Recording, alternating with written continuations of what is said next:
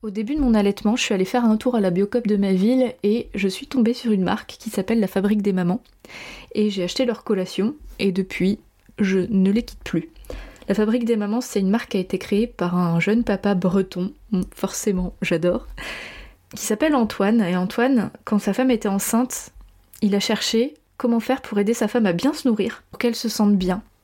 Et depuis, il a créé une marque, donc la Fabrique des Mamans, avec une gamme complète, avec des snacks bio, des compléments alimentaires qui comportent naturellement des nutriments essentiels aux femmes enceintes et aux femmes qui allaitent pour qu'elles puissent vivre pleinement leur maternité. Si vous souhaitez goûter les produits de la Fabrique des Mamans, vous pouvez aller directement sur leur site lafabriquedesmamans.com et en magasin bio et aussi en pharmacie. La liste complète de leurs points de vente est sur leur site. Et si vous me voyez au cabinet, vous allez pouvoir goûter leurs produits parce que on a fait un partenariat très simple j'ai raquetté la fabrique des mamans en leur demandant des produits à faire découvrir aux femmes que j'accompagne. Donc je leur offre une barre, un snack bio. Et en échange, je parle d'eux au podcast parce que je ne parle que de produits que j'aime bien, que j'ai testés, qui sont dans mes valeurs. Et là, euh, la fabrique des mamans coche toutes les cases, en plus ils sont bretons. Que voulez-vous? Allez, bon épisode La maternité est un temps de vie intense qui, dès le désir d'enfant, fait ressurgir nos peurs, nos questions et nos doutes les plus profonds nos émotions sont mises à rude épreuve. Je suis Edwige, accompagnante en périnatalité à Vannes, chez Maman Douceur, le centre de la périnatalité. Et ma mission est de vous accompagner avant, pendant et après la grossesse, ainsi que dans les épreuves, comme le parcours PMA ou la fausse couche par exemple, sur le plan émotionnel, afin que vous viviez une expérience consciente et en plein pouvoir. Ce podcast, c'est l'occasion pour moi de briser les tabous et de vous partager des problématiques et des réflexions que je rencontre chez les personnes que j'accompagne. Je vous souhaite une belle écoute.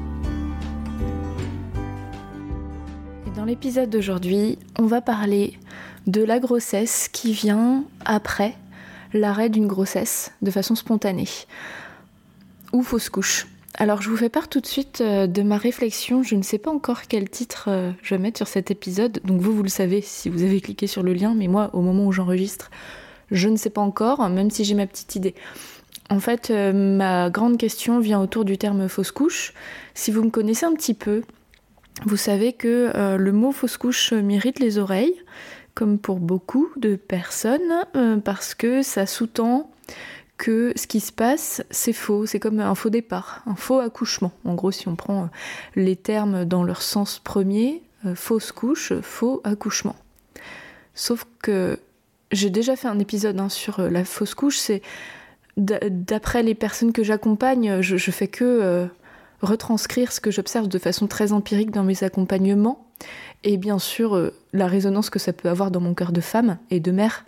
Un arrêt de grossesse spontanée, ça peut être très mal vécu. C'est très souvent une épreuve pour euh, les femmes qui le vivent parce que tout le temps où la grossesse va être désirée, même avant qu'elle arrive, et jusqu'à ce que la grossesse euh, s'arrête, il y a toute une projection de la tête, donc de l'intellect, du cœur, de, la relation qu'on peut avoir dans notre famille, euh, de ce que c'est de devenir mère, de ce nouvel enfant. Et quand tout ça s'effondre, le terme fausse couche n'est pas du tout approprié en fait. C'est une vraie négation de ce que peuvent vivre les femmes à ce moment-là. Et moi, je préfère le terme de grossesse arrêtée ou arrêt de grossesse spontanée, même si c'est pas très fluide et naturel. Donc c'est vraiment ça que je reproche à ce terme aujourd'hui, c'est que si je mets euh, arrêt de grossesse, euh, ce que je crains, c'est que ça filtre le nombre de personnes qui pourraient écouter l'épisode et qui se sentiraient pas concernées parce qu'elles ne connaissent pas le terme parce que c'est quelque chose qui commence à être introduit dans un nouveau vocabulaire, mais qui peut ne pas parler parce qu'arrêt de grossesse, euh, si je mets arrêt de grossesse spontanée, c'est franchement lourd euh, comme titre. Et euh, si je mets arrêt de grossesse, on peut penser à une IVG, ce qui n'est pas ce dont je veux parler maintenant. mais ça pourrait être d'ailleurs quelque chose que je pourrais aborder, même si j'ai déjà fait. Enfin bref, là c'est ma réflexion mentale, mais je pense que je vais mettre fausse couche, mais sachez en tout cas que je suis pas euh, en résonance avec ce terme-là, mais que je le mettrai, bon bah voilà, j'ai fait mon choix, euh, pour pouvoir euh, accéder à toutes les personnes qui savent ce que c'est qu'une fausse couche, et en même temps dire ouvertement que c'est pas le terme que j'aurais voulu mettre. Voilà. Je sais pas si vous avez compris mon raisonnement, mais il est tel quel. Donc, allons dans le vif du sujet. Vivre un arrêt de grossesse quand on a, comme je le disais, fait une projection affective sur ce qui se passait dans notre corps. Et bien souvent, c'est une projection qui vient avant. Hum, c'est bien souvent des grossesses désirées. Parfois, ça ne l'est pas. Et on peut vivre un arrêt de grossesse spontané parce qu'on a construit l'idée d'avoir cet enfant-là et on l'a ouvert et accepté dans sa vie. Dans ces situations-là, on peut parler d'un deuil. Un deuil est un processus psychique qui se construit dans le temps, avec plusieurs phases. Et clairement, ce que je peux retrouver de commun chez les femmes que j'accompagne au quotidien, pour celles qui ont vécu un arrêt de grossesse, la perspective d'une grossesse suivante quand c'est ce qui est souhaité, ce qui est souvent le cas, dans un terme plus ou moins court ou plus ou moins long. Et là, c'est pas franchement euh, ce dont je parle aujourd'hui. Ça peut être le mois suivant comme euh, des années après. Une fois qu'on a vécu ça, on perd une forme euh, d'insouciance, d'innocence, de candeur, de, de quelque chose de l'ordre de la foi dans la vie. Et ça, c'est vraiment le message que j'avais envie de transmettre aujourd'hui dans cet épisode une grossesse qui arrive après, une fausse couche, n'est pas la même grossesse que si on n'en a pas vécu. Ce que j'observe chez les femmes que j'accompagne, c'est à la fois une grande réjouissance de voir euh, le test positif ou la prise de sang, et en même temps une foule de peur, d'angoisse, de doute que ça se reproduise. Parfois, j'observe aussi un déni, euh, donc je reçois les messages euh, sur Instagram ou par SMS euh, ou des, voilà, la façon dont je communique avec ces personnes dans mon accompagnement et je reçois la photo du test et avec une grande réserve. Voilà, je te le dis à toi parce que c'est bon, j'ai l'info, mais je réalise pas et j'ai pas trop envie de réaliser pour l'instant. Il faut le temps que ça infuse en fait. Et c'est aussi une façon de se préserver parce que ce que ça veut dire derrière, c'est que la première fois, j'y ai vraiment cru. J'ai foncé dans toutes ces émotions de, joie, de, c'est génial, je suis heureuse d'être enceinte. Et là, j'ai pas envie de, à nouveau tomber de haut. C'est une forme de protection. Et euh, ce que je, dis à ces femmes, c'est que je, moi, moi, je m'autorise à, à, me réjouir pour elles. Et qu'en même temps, je comprends euh, cette réserve et que je la respecte et que son temps sera le sien, que moi je suis là, et qu'elle prenne son temps. Et que si elle a besoin de parler, je, m'ouvre. Parce que c'est vrai que ce premier trimestre de grossesse, pour toutes les grossesses, il y a une forme de tabou autour de, ces trois premiers mois au cas où. Et cet au cas où, quand on l'a déjà vécu, ben il est encore plus présent. Et en même temps, on a encore plus besoin de parler, parce qu'on l'a déjà vécu. Donc c'est là où il y a une forme de cercle vicieux qui peut se créer si on ne pose pas les mots. Donc c'est ma posture à moi de dire oui, tu es enceinte là maintenant tout de suite. Oui, tu as des peurs. Et oui, je me tiens à disposition. Et que je m'apprête à poursuivre ce chemin avec toi, quel qu'il soit. Et donc ce chemin, souvent, jusqu'au quatrième mois, ou voire quatre mois, on est à tâtons. C'est beaucoup plus petit pas par petit pas. Euh, vraiment cette protection, elle est et puis elle s'entend, elle, s'entend clairement parce qu'en fait il y a tellement d'amour à, projeter et, tellement d'affect à poser sur euh, cette nouvelle grossesse que on a connu la désillusion, on a connu toutes ces étapes et comme bien souvent c'est pas vécu dans euh, la reconnaissance de ce que c'est vraiment, notamment avec ce terme fausse couche. Et puis ça dépend de la prise en charge qu'on a eue, euh, de l'écoute qu'on a pu avoir mais bien souvent, c'est pas le cas. On n'a pas forcément un espace d'écoute euh, pour dire euh, à quel point on peut être désarçonné par ce vécu-là. Un arrêt de travail après une fausse couche, c'est pas systématique. Parfois, la grossesse s'arrête et on ressort des urgences, on nous propose rien, on nous dit pas comment ça va se passer, ou alors on nous dit qu'on va vivre des règles, de grosses règles, et en fait c'est pas du tout ça qu'on peut vivre selon l'étape à laquelle se déclare l'arrêt de grossesse. Donc ça, ça peut laisser des traces, et s'il n'y a pas tout le processus qui a été engrangé euh, de respect de, ces étapes-là, ces traces, elles peuvent se poursuivre.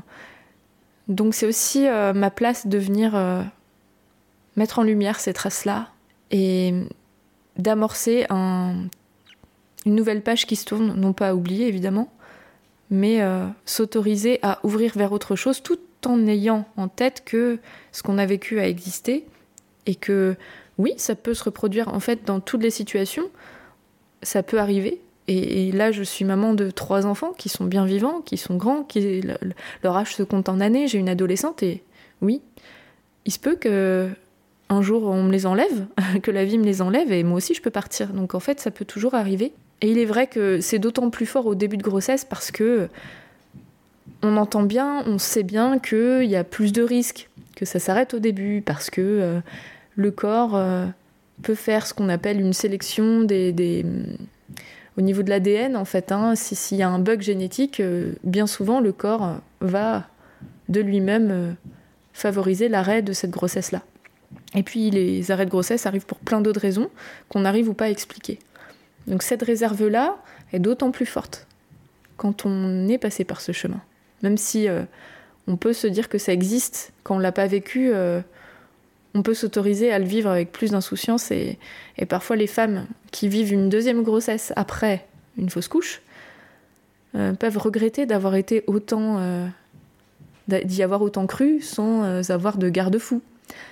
Et ce que j'ai besoin de vous dire, c'est qu'en fait, vous avez vécu les choses d'une autre manière avant parce que justement, vous n'aviez pas vécu l'arrêt de grossesse. Donc, c'est comme ça que vous deviez le vivre. Et aujourd'hui, la voie qui s'ouvre à vous est teintée de plus de prudence. Je vous invite à observer si ça vous entrave, si ça vous empêche et, si ça vous angoisse. C'est là où ça va être important pour vous de pouvoir ouvrir la voie à euh, la discussion avec quelqu'un euh, pour euh, travailler ces mémoires de cette première grossesse qui peut-être vous a impacté au point de ne pas pouvoir ouvrir vers autre chose ou si cette prudence vous va bien. Et en fait, il n'y a pas de bonne réponse. On a le droit euh, de vivre les choses avec plus de prudence. Et peut-être que c'est la meilleure façon qui soit à ce moment-là de vivre cette grossesse. Et on a le droit aussi d'ouvrir euh, parce que on, a assimilé les choses assez facilement. En fait, il n'y a pas de bonne façon de vivre une, fausse couche. Il y a deux termes qui me viennent.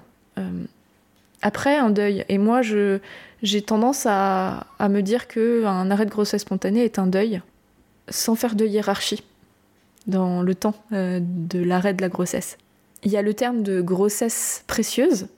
C'est la grossesse qu'on va vivre après une déconvenue euh, de l'ordre du deuil. Elle va être précieuse parce qu'en fait, euh, comme on a perdu cette candeur, on va mettre en place un système où on se rend d'autant plus compte à quel point c'est précieux d'avoir ce bébé-là. Et donc cette découverte de la grossesse et cette première phase, elle peut être teintée justement de cette protection et de je réalise pas, et en même temps je suis pété de trouille parce que si ça recommence et que voilà et tout l'engrenage que ça peut avoir derrière, avec le côté aussi euh, opposé de l'ouverture du cœur une fois que le bébé euh, grandit, arrive. Donc c'est des grossesses qui sont particulières. Et le deuxième terme qui me vient, c'est la grossesse arc-en-ciel. Et là, on est plus du côté du bébé. Arc-en-ciel, ça veut dire après la pluie, le beau temps. Et le bébé qui arrive vient dans cet utérus après ces étapes de vie et de mort. Donc cet enfant arrive, cet embryon, en tout cas à ce stade-là, arrive dans un espace avec des mémoires particulières. Voilà la réflexion que j'avais envie de vous partager aujourd'hui. C'est un épisode court et je crois qu'il est vraiment important pour moi de vous le partager, il est même essentiel. Essentiel que les femmes et les hommes aussi bien sûr, qui vivent une nouvelle grossesse après une fausse couche, puissent euh, au moins se sentir reconnus quelque part dans ce qu'ils vivent. Et peut-être que vous ressentez pas toutes ces choses, et peut-être que si. Et euh, si c'est le cas, euh, je crois que c'est très rassurant de se dire ok, il y a ça parce que ça. Voilà, que, que tout a une explication et que c'est légitime. Et je peux me faire accompagner si je sens que ça me fait du mal. Voilà, c'est là où je veux en venir en fait. C'est que c'est un processus qui se comprend, qui s'entend, qui est même logique hein, quand on y réfléchit. Et que ce soit logique ou pas, en fait, vous avez le droit de vous sentir soutenu à partir du moment où c'est ça qui vous ferait du bien. J'ai hâte d'avoir vos retours sur euh, ma réflexion autour de, la fausse couche, de l'arrêt de grossesse et de nouvelle grossesse qui émerge et de ce que ça peut susciter intérieurement. Sur ce, je vous dis à la semaine prochaine. Merci pour votre écoute et votre confiance. Si vous aimez mon podcast, vous pouvez m'aider à le rendre plus visible en me mettant une note et un avis sur votre appli de podcast. Vous pouvez aussi partager auprès de vos proches qui sont concernés. Et si vous souhaitez vous aussi être accompagné sur votre chemin du désir d'enfant et de la maternité, mes séances se font au cabinet à Vannes ou à distance par visio. Envoyez-moi un message privé sur Insta ou un mail à edvige.intempournaître.fr. À bientôt!